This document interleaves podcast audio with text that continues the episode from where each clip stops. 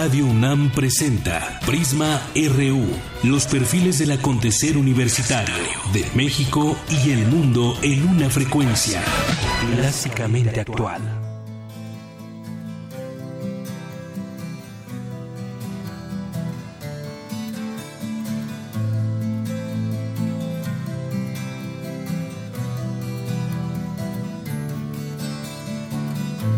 A strange kind of love, strange kind of feeling swims through your eyes. And like the doors to a wide, vast dominion. ¿Qué tal? Muy buenas tardes. Gracias por acompañarnos aquí en Prisma RU de Radio UNAM en el 96.1 de FM. Estamos escuchando de fondo Strange Kind of Love de Peter Murphy. Nació un día como hoy, 11 de julio de 1957. Es un músico de un músico inglés, es el vocalista del grupo, fue el vocalista del grupo Bauhaus y además, bueno, pues tiene una amplia carrera musical y hoy el día está como, como para escucharlo también.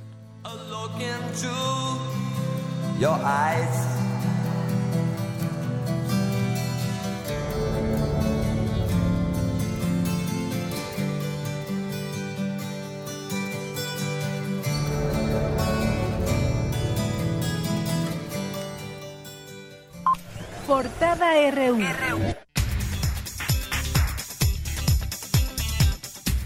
La una con dos y arrancamos. Hay mucha información en este día y comenzamos con la información universitaria. Investigadores de las facultades de Química e Ingeniería, así como del Instituto de, de Ingeniería de la UNAM, adaptaron nuevas tecnologías para que se puedan operar plantas a escala municipal que diversifiquen las fuentes de energía y así disminuir la quema de combustibles fósiles. Alfonso Durán Moreno, coordinador del proyecto, habla al respecto. Son dos trenes de tratamiento que funcionan en paralelo. El reactor de digestión húmeda es de 500 kilos por día y los tres reactores secos que tenemos en conjuntos procesan 100 kilogramos por día. Lleva ya unos meses con financiamiento de la UNAM, una vez que se terminó el financiamiento de CONACIT.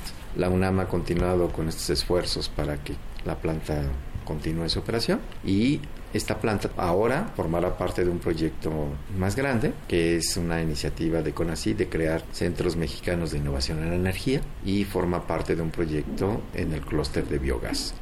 En más información, en el marco del Día Mundial de la Población, que es hoy, Carlos Belti, académico del Instituto de Investigaciones Sociales de la UNAM, señaló que actualmente hay 7.400 millones de habitantes en el mundo, cifra que podría aumentar a 9.000 millones para el 2050. Se empieza a celebrar como llamada de atención porque el planeta había llegado a tener 5 mil millones de habitantes. Esta cifra representa paradójicamente una preocupación, pero por otra parte muestra muy claramente el éxito que han tenido especialmente las políticas públicas dedicadas a incrementar las condiciones de vida de la población en general. Y esto se refleja, desde luego, entre otras cosas, en una mayor sobrevivencia de la población. Pero en este momento, también de manera extraordinaria, hemos llegado a alcanzar alrededor de 7.400 millones de habitantes. Y si las tendencias demográficas se mantienen, es posible suponer que en el año 2050 este planeta llegue a tener 9.000 millones de habitantes. Por otra parte, eurofisiólogos e ingenieros en cómputo del Instituto de Fisiología Celular de la UNAM desarrollan herramientas de software y hardware para apoyar las terapias de pacientes en rehabilitación neurológica. Es Ana María Escalante, responsable del Laboratorio de Investigación y Desarrollo de Aplicaciones Interactivas para la Neurorehabilitación. En particular, pacientes que padecen accidente cerebrovascular, una de las primeras cosas que eh, ellos necesitan rehabilitar es el movimiento de miembros superiores. Entonces, dependiendo de si el accidente cerebrovascular es en el hemisferio derecho o en el izquierdo del cerebro, se va a ver más afectado el hemisferio opuesto en la movilidad. Y tenemos lo que se conoce como un miembro espástico, y esto es un brazo o una mano que están contraídos y que al paciente le cuesta mucho trabajo desde extenderlo y mucho más allá moverlo. Entonces, las primeras aplicaciones que hemos estado desarrollando están enfocadas a pacientes que han sufrido accidente cerebrovascular. Un equipo multidisciplinario de científicos de la UNAM desarrolló películas de polietileno biodegradables hasta en 74%. María Teresa Horta Ledesma, investigadora del Instituto de Ingeniería e integrante del grupo, informó que el nuevo material tiene un precio similar a los convencionales con propiedades mecánicas y químicas. Las bolsas oxodegradables no es lo mismo que una bolsa biodegradable, sino oxodegradable implica que la bolsa como que se fragmenta, pero eso no implica que ella pueda reintegrarse al medio ambiente. Entonces eh, hemos eh, trabajado muy estrechamente con el Instituto de Materiales en la parte ambiental para la formulación de estas películas de polietileno de acuerdo a los resultados que obtenemos en laboratorio de su biodegradación para disminuir la presencia que vemos de plásticos por todos lados. Estas películas son de baja densidad, lo que quiere decir que son películas delgadas. Está la solicitud de una patente para los resultados que obtuvimos fue que sí se alcanza una biodegradación mayor del 60%. Y bueno, en información nacional, hace unos momentos la Procuraduría General de la República dio a conocer que interpuso ante la Suprema Corte de Justicia de la Nación un recurso de inconstitucionalidad contra las leyes anticorrupción que llamó a modo que los congresos tanto de Veracruz y Quintana Roo diseñaron para proteger a los gobernadores saliente, salientes a César a César bueno, en un momento le tenemos esta información y a Borge, a, eh, allá en Quintana Roo y a Duarte en Veracruz, que bueno, antes de irse estaban haciendo pues lo que querían y lo han seguido haciendo, ya sus congresos han aprobado sendas eh, reformas, sin embargo, pues hoy, hoy se les da un revés, todo quedará en manos de la Suprema Corte de Justicia. Y vamos a escuchar como lo dijo el vocero de presidencia. Recientemente los congresos estatales de Quintana Roo y Veracruz aprobaron reformas que se oponen a los lineamientos generales del Sistema Nacional Anticorrupción. Por ello, por instrucciones del presidente Enrique Peña Nieto, esta mañana la Procuraduría General de la República presentó ante la Suprema Corte de Justicia de la Nación acciones de inconstitucionalidad en contra de los congresos y los gobernadores de Quintana Roo y Veracruz para evitar la violación de los principios del Sistema Nacional Anticorrupción. Por la mañana, con el apoyo de la base obrera del PRI, Enrique Ochoa Reza, exdirector general de la Comisión Federal de Electricidad, se registró como candidato para dirigir ese instituto político. Este lunes a las 17 horas se retoma el diálogo entre la Secretaría de Gobernación y la Coordinadora Nacional de Trabajadores de la Educación. Los profesores afirman que es necesario llegar a acuerdos reales y públicos. En la víspera del encuentro, padres de familia y maestros bloquearon al menos cuatro puntos de la Ciudad de México y marchan sobre la carretera Picacho a Jusco en apoyo a los integrantes de la CENTE, en espera de la marcha que partirá de Los Pinos a la Secretaría de Gobernación a partir de las 16 horas. Y como lo había anunciado días antes, el Ejército Zapatista de Liberación Nacional entregó 10 toneladas de alimentos a maestros de la que se mantienen en paro desde el pasado 15 de mayo. Irina Bokova, directora de la Organización de las Naciones Unidas para la Educación, la Ciencia y la Cultura, condenó el asesinato del periodista Salvador Olmos el pasado 26 de junio en Oaxaca. Instó a las autoridades mexicanas a hacer justicia y detener los asesinatos de periodistas. La violencia contra los medios de comunicación es inaceptable y hago un llamamiento para que se adopten acciones eficaces para garantizar que los autores de este crimen sean llevados ante la justicia.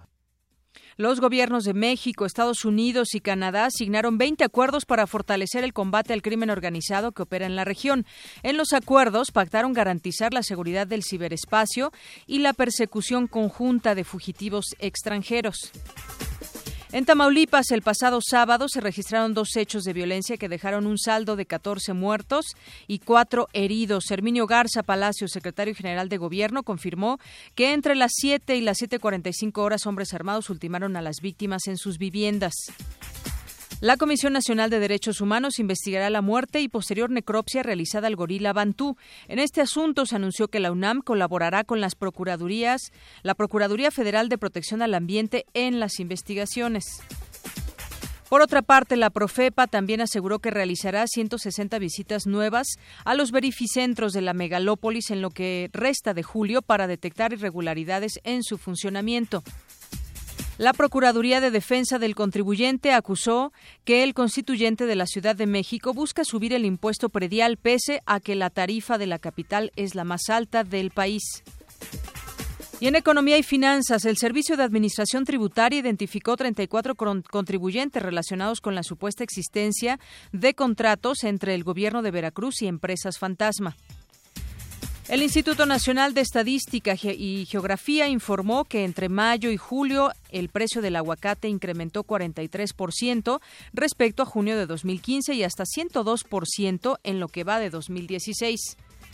Al respecto, Ernesto Nemer, procurador, procurador, federal del consumidor, aseguró que el alza en el precio del aguacate se debe a factores estacionales relacionados con el clima y por el volumen de exportación a Estados Unidos que altera el mercado interno. El Centro de Estudios Económicos del Sector Privado estimó en un aumento en los precios del consumidor debido al alza en el precio de las gasolinas y tarifas eléctricas. En información internacional, los 28 países miembros de la Organización del Tratado del, del Atlántico Norte aprobaron el despliegue de 4.000 tropas en los países bálticos y Polonia frente a una posible amenaza rusa. Habla Andrzej Duda, presidente de Polonia.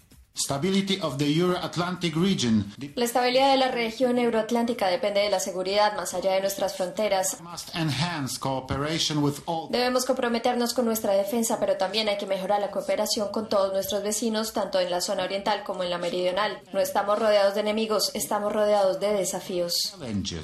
Al respecto, el expresidente soviético Mikhail Gorbachev señaló que la decisión de la OTAN de reforzar su presencia en Europa, este, en Europa del Este, muestra el deseo eh, de declararle la guerra a Rusia.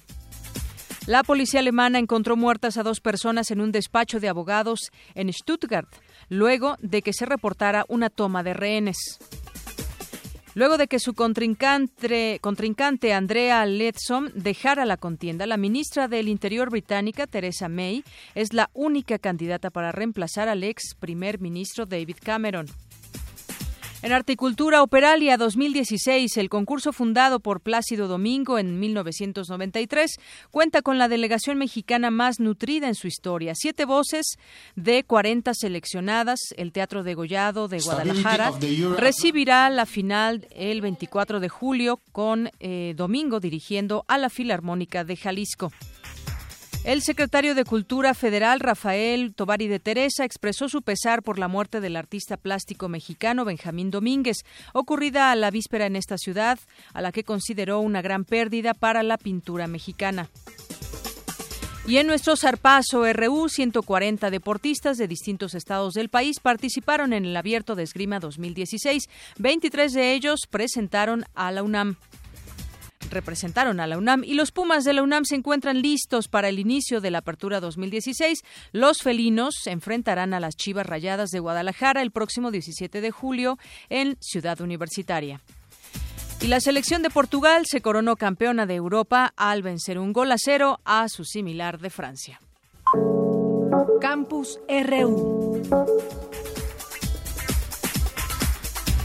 Una con 14 minutos y será en septiembre cuando el Senado discuta el uso medicinal de la marihuana. ¿Cuál es ese potencial medicinal de la marihuana y cuáles los riesgos? Mi compañera Cristina Godínez nos tiene esta información. Adelante, Cristina. Buenas tardes, Deyanira. En abril pasado, el Ejecutivo Federal envió al Congreso una iniciativa de reforma a la Ley General de Salud y al Código Penal Federal, que permite a los consumidores portar hasta 28 gramos de marihuana y plantea su uso medicinal y científico. Sin embargo, ante la falta de consenso en el Senado, la discusión se pospuso hasta septiembre, exclusivamente en torno a la regulación medicinal. En lo que llega esa fecha, es interesante conocer el potencial terapéutico, farmacológico y biotecnológico de esta planta, así como sus riesgos.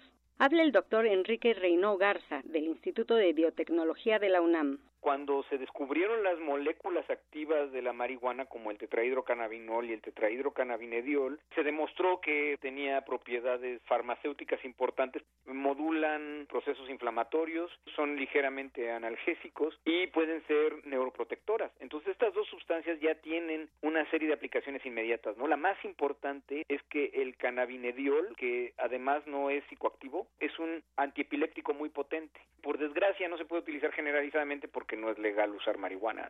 Respecto a los riesgos, el académico aseguró que solo el 8% de los que consumen marihuana se vuelven adictos, cifra baja en comparación con los que consumen alcohol, que es del 36%, o tabaco que supera el 50%. La marihuana también tiene potencial terapéutico para tratar padecimientos como el glaucoma, las náuseas causadas por la quimioterapia, la anorexia asociada al SIDA, la artritis reumatoide y los disturbios del sueño, entre otras.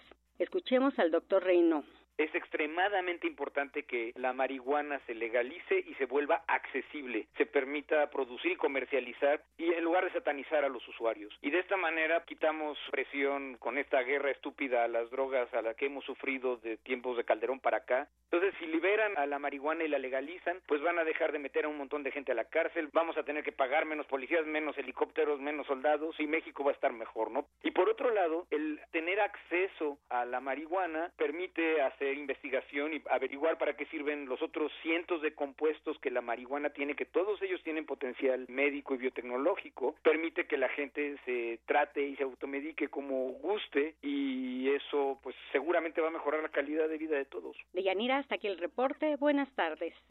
Gracias, Cristina. Muy buenas tardes. Pues así es ahí lo que dice este experto acerca del tema específicamente de la marihuana y esa guerra, esa guerra contra las drogas que nada bueno trajo a este país. Y bueno, pues nos vamos con mi compañero Toño Quijano, Antonio Quijano, que nos tiene información acerca de la cultura del agua. Adelante, Toño. Buenas tardes, Deyanira, a ti, a nuestro auditorio. En México el consumo promedio de agua por persona es de 380 litros al día, según datos del portal agua.org, una cifra muy alta, pues la Organización Mundial de la Salud recomienda 20 litros diarios para cubrir las necesidades básicas de higiene y alimentación. Se trata de prácticas inadecuadas en el manejo del recurso, habla el doctor Víctor Magaña del Instituto de Geografía. Si yo les preguntara cuánta agua consumen ustedes día a día, la mitad no sabría cuánto consume, la otra mitad tendría una leve idea, ¿sí? Y cuando les dijera, ¿y con cuánta agua sería suficiente que vivieran? Si yo les digo que consumen ustedes como 250 o 300 litros por día, todo se quedaría así. ¿Yo? Eso es más o menos lo que consumen en el Distrito Federal. Si yo les dijera que con 100 litros podrían vivir adecuadamente, ¿me lo creerían? Entonces, ¿cuánto estamos sobreusando de agua en realidad la gente? Con el fin de contribuir a un desarrollo sostenible desde el hogar, los expertos recomiendan tomar duchas breves, de máximo 5 minutos, y cerrar las llaves al enjabonarse, remojar y enjabonar todo de una vez al lavar los trastes sin tener la llave abierta, regar el jardín solo cuando sea necesario, reutilizar el agua de la regadera en otras actividades y reparar o reportar fugas de agua.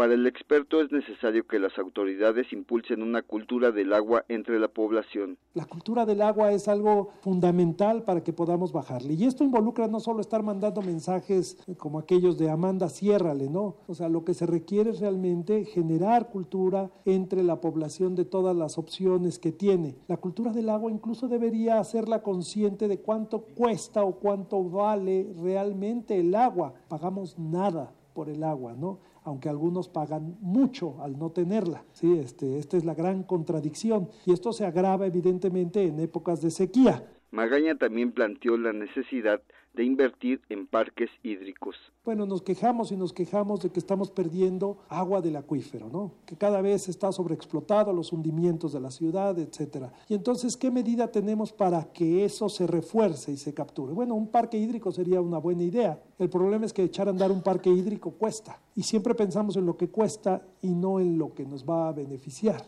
Y mientras sigamos con la filosofía de que cuesta mucho y no del beneficio que va a dejar, pues vamos a seguir evitando hacer esas inversiones. De acuerdo con el Programa de las Naciones Unidas para el Medio Ambiente, las inversiones en agua y saneamiento generan ganancias económicas, pues por cada dólar invertido hay un retorno de entre 5 y 28 dólares. Hasta aquí la información. Buenas tardes. Gracias, Toño. Muy buenas tardes. Nos vamos ahora con mi compañera Cindy Pérez, porque un día como hoy, pero de, de, 1987, se estimó que fue el 11 de julio cuando la población mundial alcanzó la cifra de 5 mil millones de personas. Y a partir de esa fecha y a iniciativa de la ONU, de la Organización de las Naciones Unidas, se celebra el Día Mundial de la Población. Adelante, Cindy. Muy buenas tardes, Deyanira y auditorio de Prisma RU con el propósito de reflexionar en torno a la importancia de los fenómenos demográficos como natalidad, migración y mortalidad, la Asamblea General de las Naciones Unidas declaró el 11 de julio como el Día Mundial de la Población. Según las cifras del Consejo Nacional de Población, México está entre los 11 países más poblados del mundo, en el que habitan más de 121 millones de personas. Durante los últimos 65 años, la población nacional ha crecido poco más de cuatro veces, en 1950 había 25.8 millones de personas, mientras que en el 2015 se registraron 119.5 millones.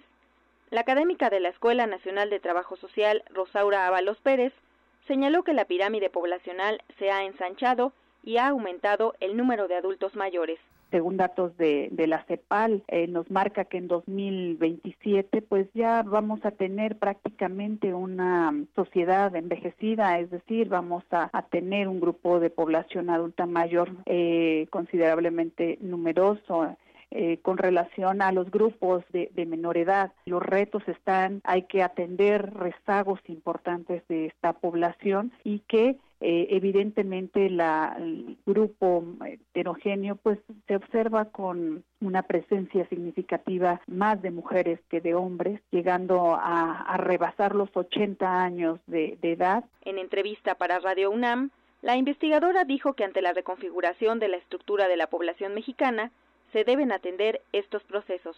Evidentemente, pues esto pues va, va a impactar enormemente las acciones que debemos de, considerar como población a nivel individual, comunitario, institucional, de política pública. Si bien es cierto, nos muestran los datos estadísticos un panorama demográfico importante, adentrarnos a considerar las condiciones de vida, las, las percepciones que se tienen del envejecimiento, eso, eso es materia de manera importante por, por abordar en las diferentes disciplinas. Se calcula que para el 2027 el 20% de los mexicanos tendrá más de 60 años de edad.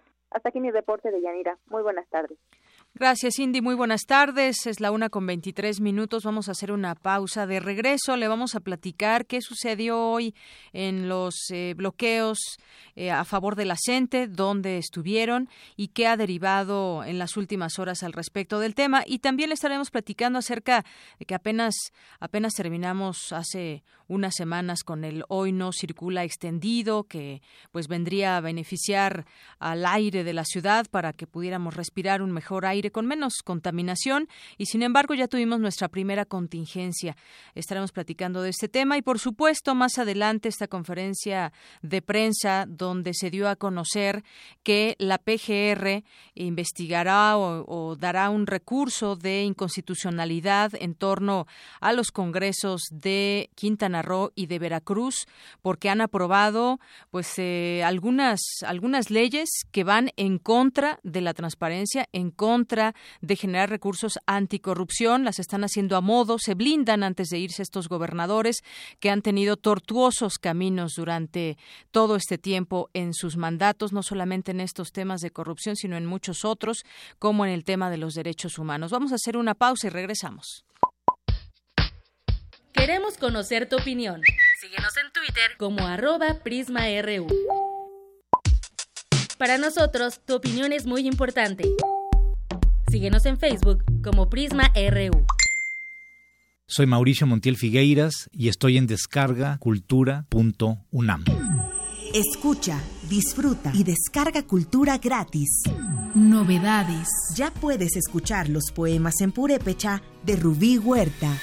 Namushanaru terurpire sunjet wandakwajimbo y no terambaru Te recomendamos. Disfruta de algunas divagaciones sobre el oficio de la novela en voz de Antonio Muñoz Molina. De modo que casi tanto esfuerzo como a aprender hay que dedicar a desaprender o a lograr que la acumulación de la experiencia no se convierta en seguridad y arrogancia. Estrenos. Descarga el poema Nunca en voz de su autor Luigi Amara. Hola, soy Luigi Amara. Voy a leer Nunca, un poema largo que escribí a partir de una fotografía de una mujer de espaldas.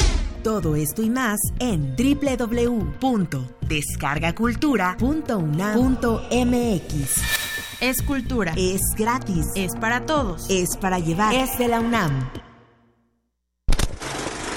De las vistas de Salvador Toscano a la época de oro. De la nueva ola a lo experimental. A lo experimental. Del celuloide a la era digital. Filmoteca UNAM. 55 años de preservar la memoria fílmica. Acervo y restauración, hemeroteca, banco de imágenes, producción, cine en línea, talleres. Circuito Mario de la Cueva, frente a la Facultad de Ciencias Políticas y Sociales. Entra a www.filmoteca.unam.mx. En redes sociales somos Butaca UNAM. Ahí encontrarás la oferta visual que tenemos para ti. Filmoteca UNAM.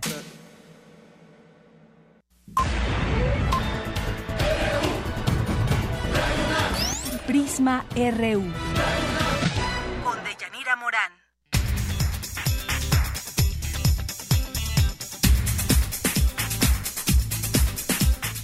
Una con 27 minutos, regresamos y le comentábamos que habían algunos eh, mini bloqueos por la CENTE, así le llamaron algunos medios de comunicación, que se ubican en distintos puntos, eh, como en las delegaciones Álvaro Obregón, Cuauhtémoc, Iztapalapa, Tlalpan, Venustiano Carranza, con respecto al apoyo que le dan pues padres de familia y maestros que se han sumado a esta lucha de la CENTE. Mientras tanto, estamos a la espera de que se vuelvan a generar estas reuniones de los maestros de la CENTE con eh, las autoridades federales. Gobernación ha sido una de las que ha estado eh, pues generando este diálogo, no así en la Secretaría de Educación Pública, al menos no lo hemos visto, solamente ha quedado en discurso. Así que estamos a la espera de que se puedan eh, volver a realizar estos encuentros y ver qué deriva. Ya cada uno tiene sus propios señalamientos y peticiones, tanto gobernación a la CENTE como la CENTE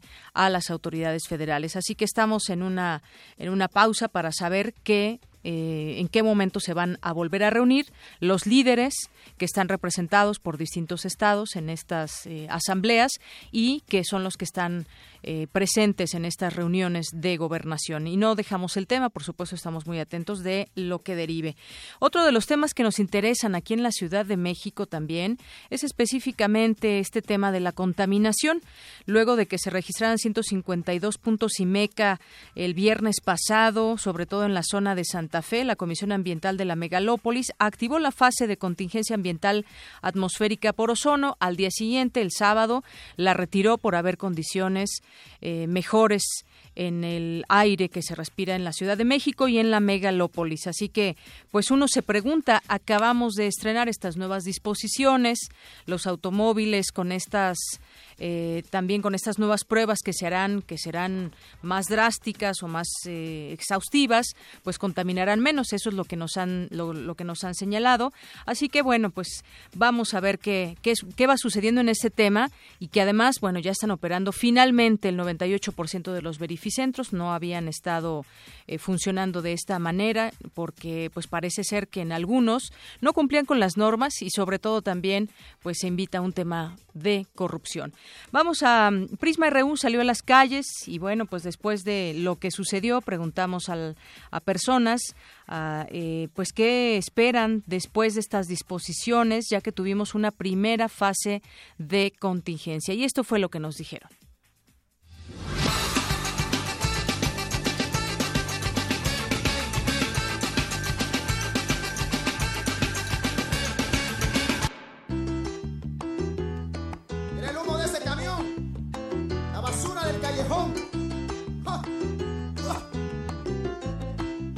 Que la nueva contingencia es por el smog que hay y los camiones y todo. Dicen que son los carros, pero no es cierto.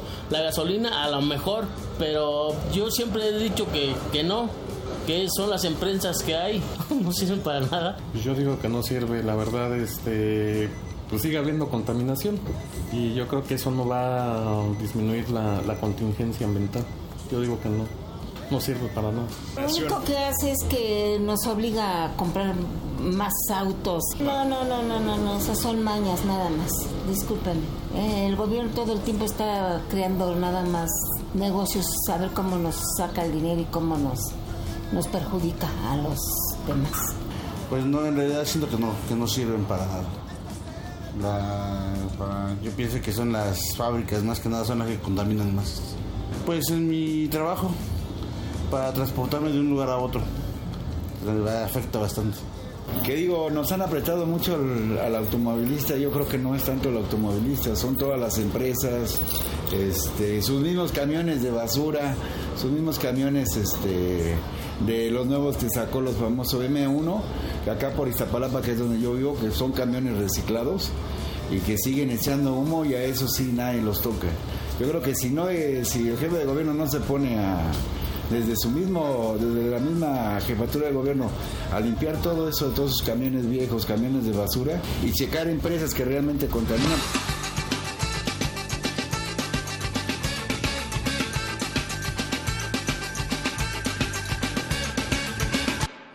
Bien, pues sigue habiendo inconformidad, sobre todo porque seguimos viendo camiones que están contaminando más que los automóviles, pero la autoridad es la que está regulando todo esto. Y para platicar del tema ya tengo en la línea telefónica al doctor Héctor Riveros, investigador del Instituto de Física de la UNAM. ¿Qué tal, doctor? ¿Cómo está? Muy buenas tardes. Bien, aquí refugiado de la lluvia. Refugiándose de la lluvia. Bueno, esperemos que por lo menos la lluvia baje esos índices de contaminación que, que tenemos todos los días en la ciudad. Oiga, pues como ve, estamos estrenando nuevas disposiciones, ya se hizo pues todo un trabajo desde el gobierno capitalino y ya tuvimos nuestra estrenada con estas nuevas disposiciones con una fase 1 de contingencia el viernes pasado. Nos vuelve a dar la razón la realidad, ¿no, doctor? ¿Qué opina? Bueno, lo que pasa es que esta contingencia ya revisé los datos y fue causada por un dato de 156 en Santa Fe y 155 en Guajimalpa, que son dos estaciones que están bastante fuera de la ciudad prácticamente. Así están, están, digamos, un poco fuera de la ciudad, que sin embargo, pues eh, a raíz de eso se hizo la fase 1, pero seguimos insistiendo en este tema ahora, pues ya no tenemos este hoy no circula extendido, tenemos un hoy no circula donde solamente los hologramas 1 y 2 tendrán ciertas restricciones o cuando se vuelva a ver alguna una, una fase de precontingencia muy grave, pues dejarán de circular eventualmente otros hologramas, pero volvemos otra vez a, a tener automóviles, pero volvemos también o seguimos más bien con estos camiones, servicio público y demás que siguen contaminando. No, pero lo grave es que la CAME desapareció en la etapa de precontingencia, que iba de 150 a 185 y megas, sin que hubiera bajado primero la contaminación como lo había hecho previamente. Así es, bajó la disposición simplemente porque... Pues, por capricho, no hay ninguna razón Por capricho, porque iban a seguir estos altos índices, ¿no?, de contaminación. Pero es un capricho de la RAME, que nunca lo había hecho de esa manera. No veo por qué ahora cambiaron la política. ¿Y qué nos espera ahora para toda la megalópolis, doctor, desde su punto de vista con estas nuevas reglas y lineamientos? Bueno, lo que espero es que la CAME declare que la contingencia va a estar en 50 y entonces todo el año estaremos en contingencia. Así de racional es la cosa.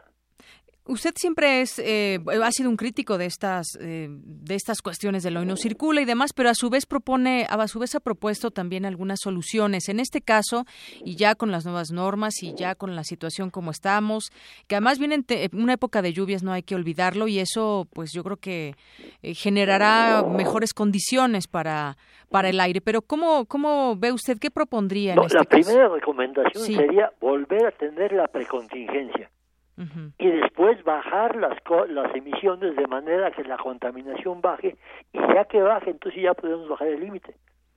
Pero lo, las medidas que han tomado no dicen que vaya a bajar la contaminación.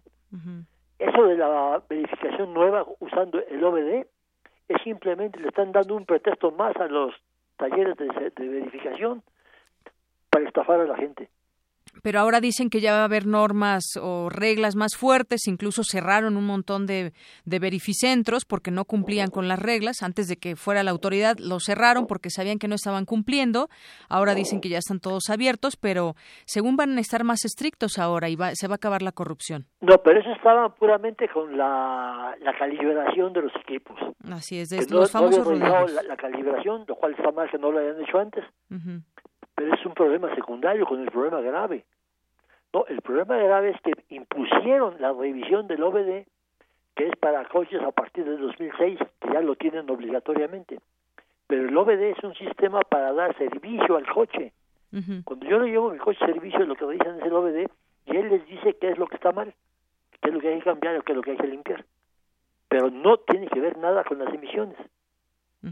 Es una computadora además es una computadora que se conecta por el aire a los beneficiarios ahora y entonces quieren ver lo que está pasando. y ya está pasando lo que predije. Ya entrevistaron a un dueño de un coche que era relativamente nuevo, que venía del taller, le acababan de decir que su OBD estaba bien y en el beneficentro dijeron que su OBD decía que estaba el coche mal. Entonces, ¿a, quién se le cree? ¿Al del beneficentro o al del taller? ¿Cómo demostramos que el OBD no tiene nada que ver? Pues finalmente... que realmente la CAME lo que tendría que ver es si el OBD está en mal estado, automáticamente las emisiones estarían mal y entonces basta con la prueba de emisiones para detectar si el coche contamina o no contamina. No tiene por qué meterse con el OBD. Muy bien. Bueno, pues ahí está esa explicación. Además, como usted dice, regresar a la precontingencia, que no sabemos por qué la quitó la CAME, pero además la gente sigue inconforme en el sentido de que todavía no vemos en las calles esa regulación que debe haber contra los, eh, los autos que generan más contaminación y me refiero a muchos del transporte público desafortunadamente y a otros tantos que circulan por las calles de la ciudad. No, lo que es peor, los vehículos del gobierno Distrito Federal son los peores. Los camiones de basura, las rutas RTP, las patrullas son los altamente contaminantes. ¿cómo se atreve el gobierno a pedirnos cosas que él mismo no hace? Sí, exactamente. Todavía podemos salir a las calles en este momento y ver a los camiones de basura cómo dejan una humazón a su, a su paso. Entonces, el segundo sería, bueno, yo ya me estoy adelantando, una de sus propuestas también sería regular ya verlo en la realidad estos eh, este transporte público o del, del gobierno capitalino. Pero sobre todo los servicios concesionados como el metro y el metrobús que a la hora pico no se dan abasto, no tienen los suficientes vehículos para transportar a la demanda.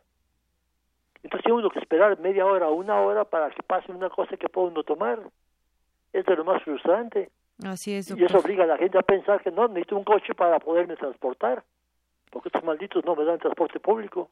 Entonces, no se ve una, una solución con estas nuevas reglas desde su punto de vista y su análisis. No hay nada que sea coherente, son completamente incoherentes, están haciendo nada más lo que deja dinero, no, no lo que baja la contaminación, porque si la bajan se quedan sin pretexto para hacer el negocio. Muy bien. Impunemente, además, que es lo peor, que es la madre de la corrupción. Así es. Bueno, y apenas estamos iniciando con estos nuevos, estas nuevas reglas. Ya la gente que quiso verificar la semana pasada y encontró verificentros cerrados, pues bueno, ya, ya este, tendrá su oportunidad de hacerlo hoy. Se habla de que incluso van a extender algunos días a darles prórroga porque pues estaban cerrados los verificentros. Sí, pero ahorita lo más grave es que están tratando de meterse con el OBD y tienen un pretexto más para estafar a la gente.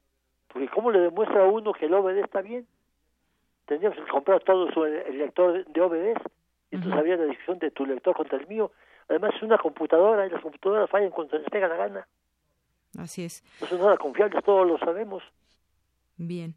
Bueno, y como decía, estamos en una época donde el propio, las propias lluvias generarán mejores condiciones de, de, del aire, pero pues si volvemos a de aquí a un año tener esta, estos meses donde fueron muy difíciles para la ciudad, pues vamos a ver ahí cómo funcionan estas nuevas estas nuevas reglas. Puede revisar todos los datos del 2015 y va a ver que a 50 a 150 y meca llegamos con mucha frecuencia. Lo que hay que quitar es el volver a implantar la precontingencia. Así es. Y cambiar a los miembros de la CAME porque son unos ineptos. Bueno, pues nos centraremos en ese tema, en investigar sobre ese tema de la precontingencia. Doctor Riveros, pues muchísimas gracias por, como siempre. A ustedes por permitirme expresarlo. Gracias. Hasta, luego. el doctor Héctor Riveros, investigador del Instituto de Física de, de, la UNAM. Pues sí, efectivamente vamos a ver cómo, cómo se dan estas nuevas reglas donde ya pues cambiaron los índices de, de, para alertar una precontingencia o se quita más bien la precontingencia dice el doctor hay que regresarla porque entonces vamos a tener mucho más días de contaminación y ni siquiera nos vamos a dar cuenta. Bueno pues el 98% de los verificentros ya está abierto. Finalmente la semana pasada todavía les estuvimos informando acerca de que estaban cerradas la mayoría. Y también con el tiempo nos iremos dando cuenta si hay se, se acaba o no la corrupción en estos verificentros. Bueno, y pues en más información, una información que es pues de las notas más importantes que hemos destacado en este día, que es la Procuraduría General de la República presentó acciones de inconstitucionalidad en contra de los congresos de Quintana Roo y Veracruz para evitar la violación de los principios del Sistema Nacional Anticorrupción con reformas que aprobaron recientemente estos gobiernos, informó el la autoridad federal, Eduardo Sánchez, quien estuvo en esta conferencia de prensa, vocero del Gobierno de la República, señaló que el Sistema Nacional Anticorrupción no tiene cabida a las legislaciones locales a modo. Esto fue parte de lo que dijo. Habrá de promulgar los decretos para la entrada en vigor del Sistema Nacional Anticorrupción. Entre tanto, las leyes vigentes de responsabilidad administrativa y de fiscalización de las entidades federativas continúan en vigor uno de los propósitos del Sistema Nacional Anticorrupción es que no haya cabida para legislaciones locales a modo. En la lucha contra la corrupción no puede haber excepciones. Esto es lo que los ciudadanos demandan y lo que las instituciones del Estado mexicano están obligadas a cumplir y hacer cumplir. Queda en manos de la Suprema Corte de Justicia de la Nación resolver sobre este asunto. Bueno, pues ojalá que en estas manos de la Suprema Corte de Justicia de la Nación se dé eh, pues salida a esta impunidad de la que ha sido parte esos congresos que aprobaron leyes a favor de los gobernadores salientes. Por ejemplo, la ley Borge, ¿qué fue lo que exactamente lo que se legisló hace unos días? Bueno, pues con las reformas aprobadas por el Congreso de Quintana Roo, entre otras cosas, el gobernador del estado gozará junto con su familia de la protección de escoltas con costo al erario por supuesto, durante 15 años a partir de que deje el cargo en septiembre próximo. También eh, esto se aprobó dentro del paquete legislativo que el Congreso de Quintana Roo aprobó en sesión extraordinaria y hasta eh, donde se encuentran las reformas a la Ley de Seguridad Pública, entre las cuales está la modificación del artículo 51, que ahora establece que el gobernador del Estado tendrá derecho a continuar con la protección de manera automática eh, de, de estos escoltas y otras cosas más y además de los despojos que está viendo ahora en Quintana Roo, está este tema tremendo. Hace unos días eh, se dio a conocer una, un reportaje llamado Los Piratas de Borges, lo dio a conocer Expansión, el saqueo de bienes institucionalizado en Quintana Roo. Y más o menos está así, se vienen dando desde hace unos meses.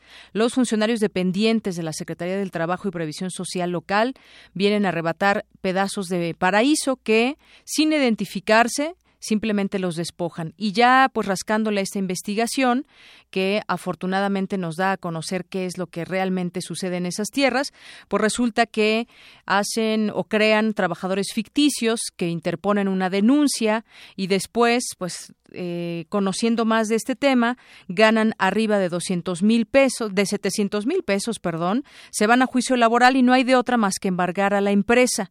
Y bueno, pues este supuesto salario de los trabajadores es 3.6 veces más alto que el del presidente de la República, quien percibe 208 mil 570 pesos brutos. Bueno, si usted quiere consultar esta información que ya está corriendo desde hace unos días, sería muy interesante que la consulte. Ahí viene todos estos despojos que se están haciendo y en donde ya otros gobiernos como Francia, Italia y Portugal reclaman a México por desalojos en, eh, en Tulum principalmente. Bueno, pues eso es parte de lo que sucede allá dentro de los temas de impunidad. También el propio Congreso de Veracruz, bueno, pues ahí diputados locales se salieron de la sesión donde se iba a aprobar una de las propuestas del gobernador saliente Javier Duarte y finalmente, bueno, pues él hizo hizo lo que quiso con respecto al tema del fiscal, ¿no? Que, podría nombrar y que eso genera pues que no le saquen sus cuentas y sus trapos al sol. Bueno, pues parte de lo que sucede en estos estados, que ya yo creo que seguramente no toman con bien esta noticia que se acaba de dar.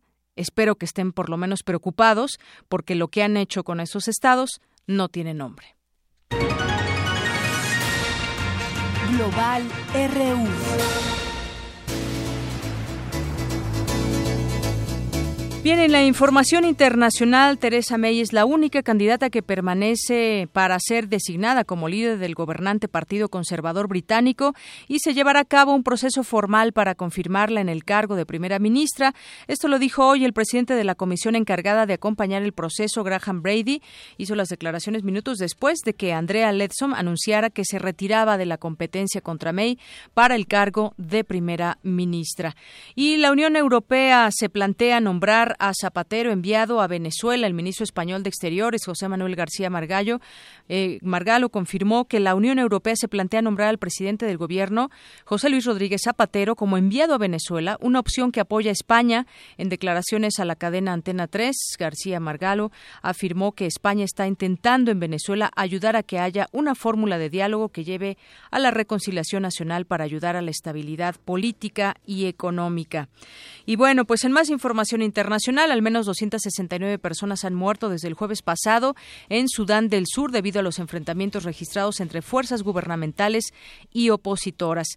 Y bueno, en otra información, el Estado Islámico, ¿qué cree? Ya tiene una nueva moneda, bueno, una moneda, introduce el dinar de oro como su nueva moneda. Este grupo terrorista ha acuñado una moneda denominada dinar de oro que hoy empezó a circular en las en distintas provincias. Uno de sus bastiones en Siria, como el de Ir al-Sur, informó el Observatorio Sirio de Derechos Humanos.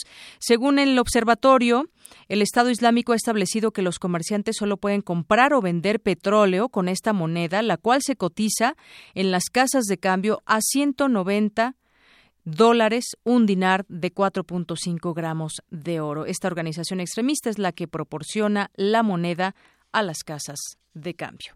Una con 47. Cartografía RU con Otto Cázares.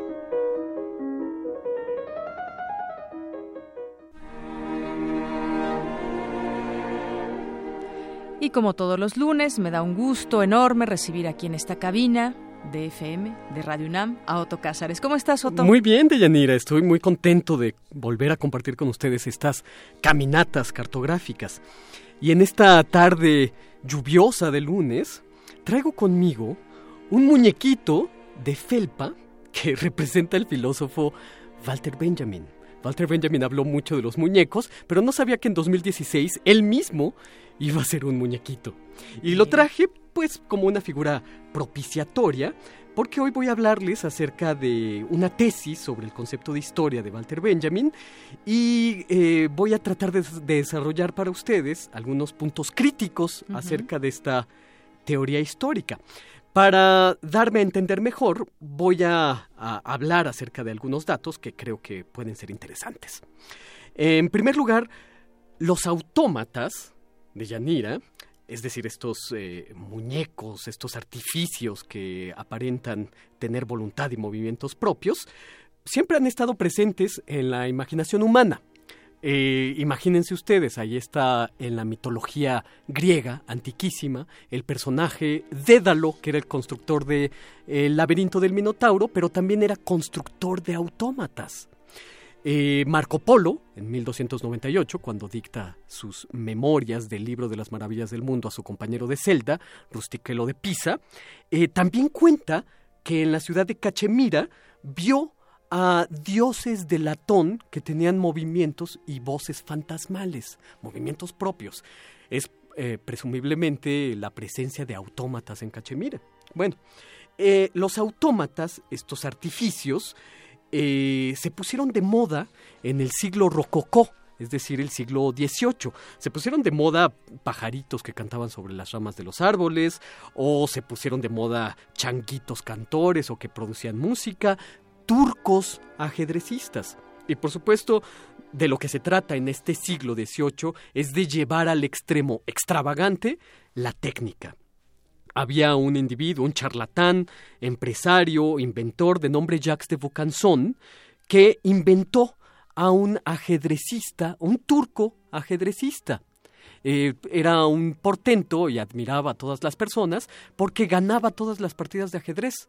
Pero muy pronto este autómata jugador de ajedrez se descubrió como un, eh, eh, pues como un fraude, porque dentro de la mesa de, de donde estaba puesta el tablero de ajedrez, había apelmazado un enanito jorobado que era maestro en el arte de ajedrez y que por medio de un juego de eh, espejos, desde el interior podía ver el exterior, podía ver el tablero y movía los hilos del eh, turco ajedrecista y ganaba todas las partidas. Bueno, yo les cuento todo esto porque eh, un autómata ajedrecista como el de Jacques de Bucanson aparece en la primera tesis de la historia del filósofo judío alemán Walter Benjamin. Eh, en su primera tesis sobre el concepto de historia, son 18, y en estos espacios a mí me gustaría eh, desarrollar algunas de ellas. En su primera tesis, repito, aparece un turco ajedrecista, como el de Bucanson. Eh, es un gran jugador de ajedrez, pero también en este jugador hay un ardid, hay un truco.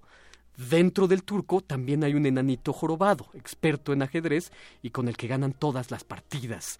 La primera tesis del concepto de historia es una alegoría. Dice Benjamin, el muñeco, el turco, es el materialismo histórico. Es decir, eh, es el marxismo. Benjamin siempre buscó darle a su pensamiento un método marxista. Y el enanito jorobado, apelmazado, que mueve los hilos del materialismo histórico, que es el turco, es la teología. Vamos por partes. Eh, el muñeco se llama materialismo histórico. Y dice Walter Benjamin, solo va a ganar la partida si pone a su servicio a la teología. Y aquí hay varias consideraciones que tenemos que hacer. ¿Por qué un autómata? ¿Por qué un muñeco sin alma? Aquí es una crítica de Walter Benjamin acerca de la primera y la segunda internacional, donde ve solamente a ideólogos sin alma, probablemente. O en las manos del materialismo histórico, la historia se conduce de manera maquínica? ¿Estamos hablando de una historia sin alma? ¿Estamos en el devenir de una historia sin alma? Probablemente. Y además, ¿por qué una partida? ¿Qué se quiere ganar? Pues se quiere ganar al enemigo histórico, que es el fascismo. Se quiere ganar a las clases dominantes, de modo que en esta partida de ajedrez se juega la humanidad. Pero este muñeco, que es el materialismo histórico, sin alma, necesita la teología, al enanito jorobado. El enanito teológico mueve los hilos, pero no debe verse, debe permanecer oculto, debe permanecer oculto debajo de la mesa. En una época incrédula, dice Walter Benjamin, la teología debe permanecer oculta, pero no debe dejar de actuar. Y aquí el consejo de Benjamin es que a los que pensamos la historia debemos utilizar la teología, pero no debemos mostrarla. Bien, la teología de Benjamin va a ser esclarecida a lo largo de las 18 tesis del concepto de historia. Eh, tesis que, como dije, voy a tratar de desarrollar para ustedes en próximas entregas de cartografías. La teología en Benjamin no solamente es la reflexión acerca del ser divino, hay que entender teología en amplio espectro. Esta teología no apunta a verdades inefables, eternas, sino que ayuda a rememorar. Esto es algo muy interesante. La teología ayuda a rememorar. Es un recuento histórico. hace un recuento de márgenes de la historia, grupos étnicos, cosas que salen del cuadro de la historia oficial. La teología nos ayuda a recordar todo eso y nos enseña, o bueno, busca redimir la historia. La teología es redentora, redención como salvación de la historia. Y esto es precisamente el concepto de mesianismo histórico. Tanto hablamos en política de es un Mesías este o aquel, eh, eh, lo que está haciendo es mesiánico. ¿Qué es el mesianismo? Pues precisamente es esta corriente de la historia que busca una redención, el devenir. Todos los acontecimientos tienen una redención. La teología de Walter Benjamin busca esta doble función, rememorar y redimir la historia. De modo que la teología de Benjamin está al servicio de la lucha de los oprimidos.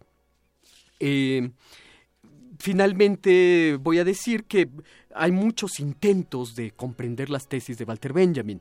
Eh, las tesis de Walter Benjamin son escritas en 1940, poco antes del el suicidio del autor, y ciertamente son de lectura difícil por su luminosidad, por su eh, utilización de la alegoría, del símbolo, pero todos los intérpretes, hay muchísimos libros que uno podría recomendar, que van de lo, luminoso al oscuro. Ahí están el excelente libro Aviso de incendio de Michael Levy, o están los textos de Hershom Scholem, de Theodor Adorno, de Hannah Arendt, tratando de explicar estas tesis.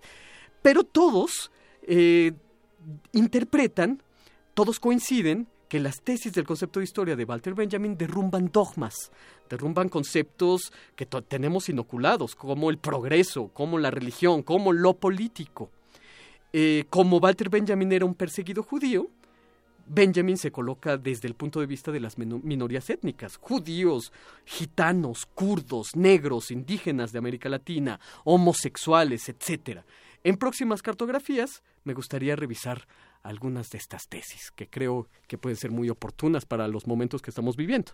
Claro que sí, Otto, para los momentos que estamos viviendo ahora que mencionabas todo este tema del tablero de ajedrez y todas las piezas y del enanito jorobado, de pronto, pues fíjate que eh, se me vino a la idea cómo los gobiernos de cada estado tienen como su tablero de ajedrez y van moviendo sus piezas y algunas las mueven muy mal que después tienen que revertir hechos como esperamos que sucedan en Veracruz y en, Quintana Roo. Sí, desde luego. Sí, eh, me parece que la alegoría del enanito jorobado, apelmazado, jugando con trampas, moviendo los hilos del autómata ajedrecista es precisamente esta. Esta alegoría de un, un muñeco sin alma que está jugando ajedrez, pero necesita a una guía y esta guía tendrá que ser la guía teológica. Teológica en, en, amplio espectro, como ha querido decir. Así es entrega. Otto, como siempre, muchas gracias. Gracias a ti, Deyanira. Hasta el próximo lunes. Hasta el próximo lunes. Zarpazo RU. Nos vamos ahora con mi compañero Isaí Morales con la información deportiva. Buenas tardes, Deyanira. Iniciamos con la información deportiva. 140 deportistas de distintos estados del país participaron en el Abierto de Esgrima 2016, que se realizó en Ciudad Universitaria. En el torneo, 23 atletas representaron a la UNAM. El evento contó con el aval de la Federación Mexicana de Esgrima. Los Pumas del UNAM se encuentran listos rumbo al inicio del torneo Apertura 2016, donde enfrentarán a las Chivas el próximo 17 de julio en Ciudad Universitaria. El arquero felino, Alejandro Palacios, invitó a la afición al debut de Juan Francisco Palencia como técnico de la escuadra del Pedregal. Empezar con un equipo como Chivas, que siempre genera una gran expectativa, y yo creo que va a ser un, partido interesante. Y bueno, quiero también aprovechar para invitar a toda la afición Puma a que se haga presente en el estadio, en el debut de Paco, en el debut del equipo, para que bueno, nos, nos apoyen como, como siempre lo hacen en cada campaña. En información internacional, la selección de Portugal se coronó campeona de Europa al vencer un gol por cero al conjunto francés. Es la primera vez que el equipo luso conquista la Eurocopa. Habla el astro portugués Cristiano Ronaldo. Muy feliz.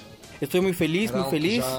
Esto era algo que he querido desde hace mucho tiempo, casi desde 2004 Pedí a Dios que me diera otra oportunidad. Porque acho que los portugueses merecen, los nuestros jugadores merecen. Creo que los portugueses se merecen esto, que los jugadores se lo merecen. Por desgracia, las cosas no fueron bien para mí. Me lesioné en los primeros minutos, pero yo siempre he creído en nuestros jugadores. Tienen la calidad y la habilidad, junto con la estrategia de nuestro entrenador, para ganar a Francia. Y conseguimos ganar. El piloto Lewis Hamilton se subió a lo más alto del podio al ganar el Gran Premio de Gran Bretaña de la Fórmula 1. Con esto, el británico suma tres victorias al hilo en Silverstone. Atrás de él quedó el piloto belga Max Verstappen y el alemán Nico Rosberg.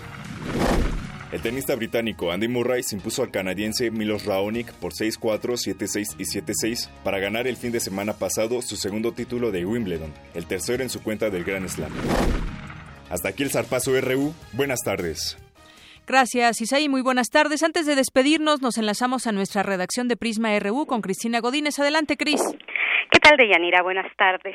Hace unos minutos, la Comisión Nacional de los Derechos Humanos presentó su informe sobre el caso Iguala. José Larrieta, titular de la oficina para el caso, dijo que el normalista Julio César Mondragón no murió por un disparo de arma de fuego, como lo sugirió el grupo interdisciplinario de expertos independientes. Escuchemos. Los peritos de la CNH determinaron que la muerte de Julio César se produjo entre las 0.45 y las 2.45 horas del 27 de septiembre de 2014. Se confirma que desde la perspectiva de derechos humanos, Julio César Mondragón Fontes fue víctima de tortura física, golpeado brutalmente con saña y crueldad por la acción conjunta y complicidad de miembros de la delincuencia organizada y servidores públicos del municipio de Iguala. En otra información, maestros de la Coordinadora Nacional de Trabajadores de la Educación y padres de familia bloquearon diversas vialidades en la Ciudad de México. Las delegaciones que se vieron afectadas son Tlalpan, Iztapalapa, Álvaro Obregón y Cuauhtémoc. Esta tarde el dólar se cotiza en 18 pesos con 78 centavos a la venta y en 18 pesos a la compra. Hasta aquí el reporte. Buenas tardes. Gracias, Cristina. Muy buenas tardes. Y con esto llegamos al final de esta emisión. Lo esperamos mañana en punto de la una. Yo soy de Yanira Morán y a nombre de todo este gran equipo le deseo que tenga muy buena tarde.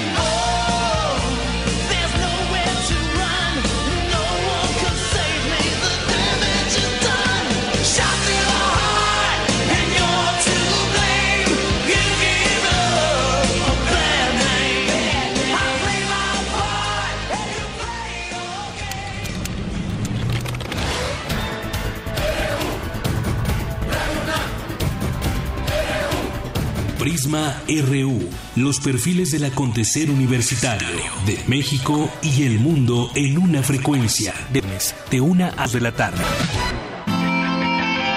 Radio UNAM, clásicamente informativa.